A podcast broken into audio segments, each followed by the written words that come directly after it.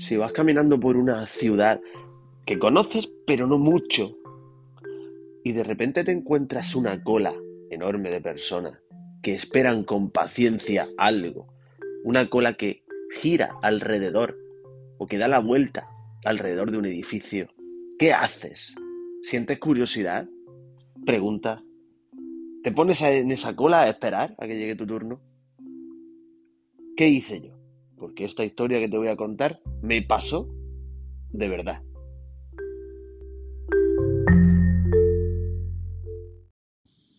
¿Qué pasa? Bienvenido al episodio 8 de las historias del maestro. Soy Alejandro Asensio, doy, clase, doy clase en primaria de educación física y de lo que surja y cuento historia.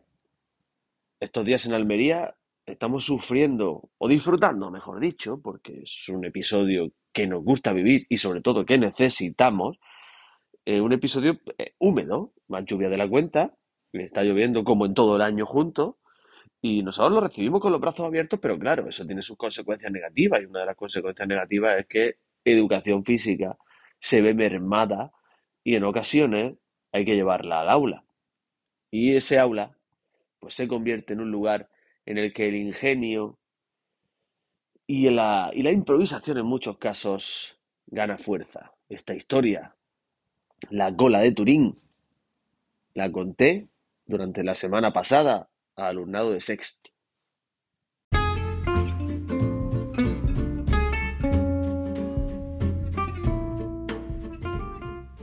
Turín es una ciudad grande, una ciudad en Italia, en el norte de la península itálica, a los pies de los Alpes, que en muchas ocasiones se queda al margen de los tours turísticos y de las pretensiones de turistas ávidos de conocimiento y de cultura.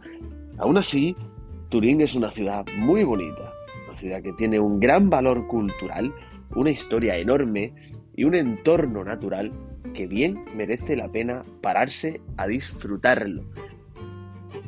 Este que os habla, yo mismo, en otras palabras, pues tuve la suerte de hacer mi Erasmus y terminar mi estudio universitario, o parte de ellos, en la Universidad del Estudi di Turino, en, la ciudad evidentemente de Turín, y allí pues bueno, pues aprendí muchas cosas y viví muchas aventuras. Una de ellas parte o surge en la Piazza Castello. La Piazza Castello es como el punto neurálgico de la ciudad. Desde, ella surgen otras vías importantes como la vía Po, que, acaba en el río Po,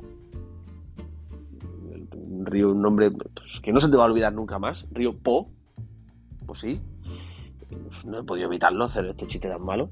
No me voy a tirar hacia, hacia mencionar otros personajes de una famosa serie de animación o algo por el estilo infantil. Ya tú le pones nombre. Y ese río Po, que es navegable hasta la ciudad de Turín, pues desemboca también una.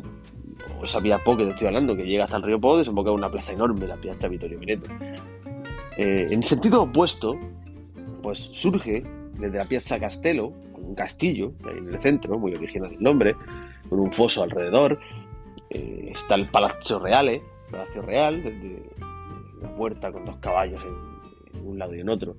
Dicen que en el centro de esa puerta, pues, en fin, suceden episodios de magia negra, de episodios extraños. Yo me puse allí y a mí no me pasó nada. Supongo que alguna, algunas personas pues sí le habrá pasado. No sé si la magia negra ya la llevaban en la cabeza antes o no, pero bueno.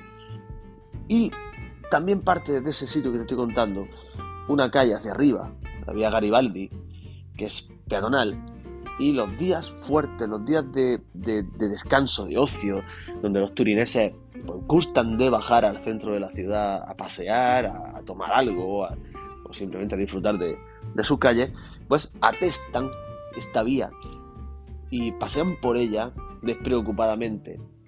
Y convierten aquello, la verdad, en un lugar verdaderamente, verdaderamente transitado y, lleno en estos días de, fin de semana. Eh, en, esa, en ese episodio, en ese periodo de tiempo en el que yo estudiaba ahí en Turín, me dirigía por la vía Garibaldi hacia arriba, al final de la vía Garibaldi llega una, una piazza, una piazza estatuto, en ella hay una fuente con una estatua de un ángel negro.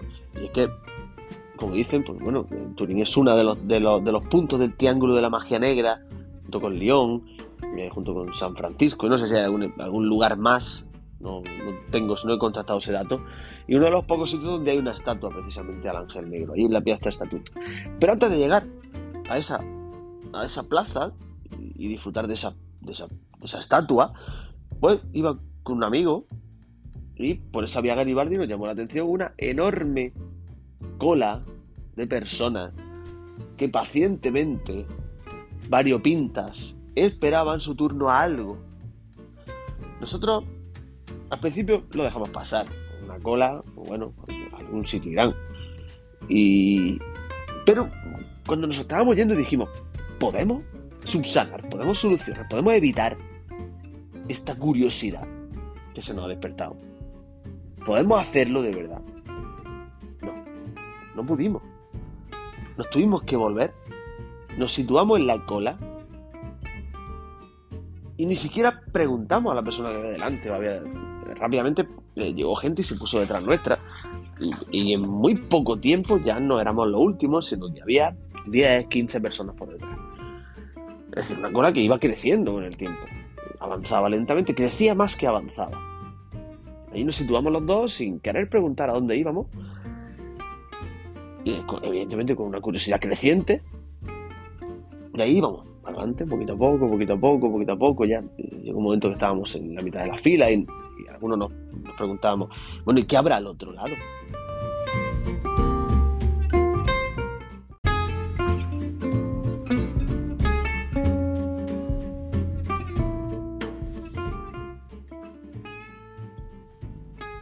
Pero, pues esa duda que teníamos, evidentemente, pues eh, ya, ya que habíamos llegado hasta allí, no quisimos tampoco eh, eh, resolverla antes de tiempo, ¿no? Preferimos esperar hasta que, hasta que supiéramos de verdad qué había allí al final de la cola y por qué los turineses pues, estaban decidiendo hacer esperar tanto tiempo, porque nos llevó bastante tiempo, aproximadamente 20 minutos, media hora, para conseguir algo que estaba al otro lado. Sería gratis, sería un famoso.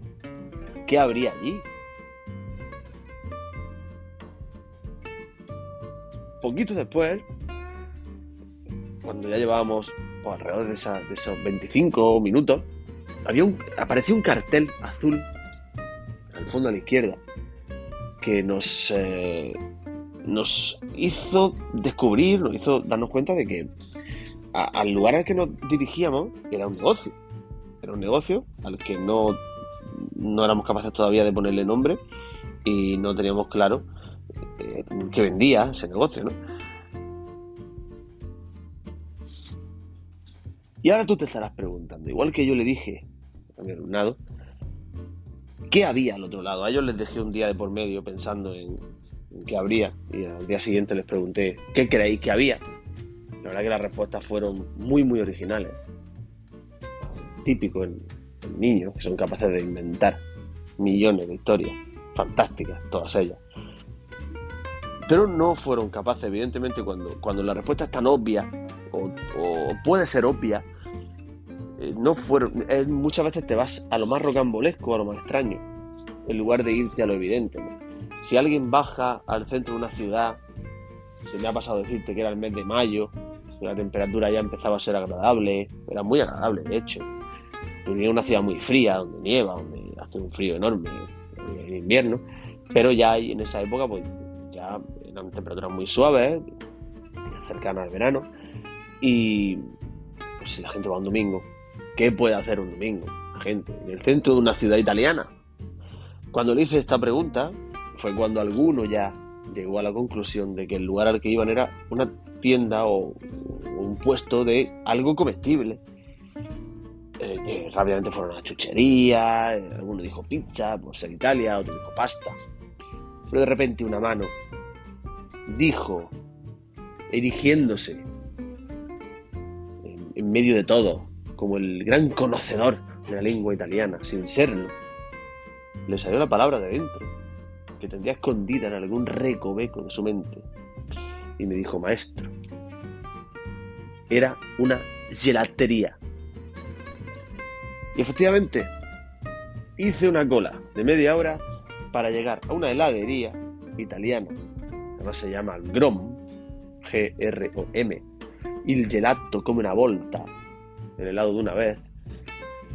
Y no es publicidad esto, ¿eh? pero bueno, estoy contando una anécdota y hemos terminado de contarlo. Si, si quiere la gelatería Grom, pues bueno, pasarme alguna, algún tipo de agradecimiento. Yo con que me, con que me den helado gratis durante un tiempo, o que me monte una heladería, una gelatería Grom en Almería, yo con eso estoy contento, pues bienvenido sea. La verdad que muy satisfecho cuando, cuando llegué al final de la cola y probé mi helado. Yogur, de chocolate fondente, el cual se repitió de manera recurrente en fechas posteriores. Y todavía cada vez que puedo y me encuentro y voy a Italia o voy a algún sitio en el que hay una gelatería Grom, que sé que hay otra en París y en alguna ciudad más, en España creo que no hay ninguna todavía, pues hago uso de ese helado y recuerdo aquella media hora que pasé en una fila en la ciudad de Turín, en la vía Garibaldi, sin saber a dónde me dirigía.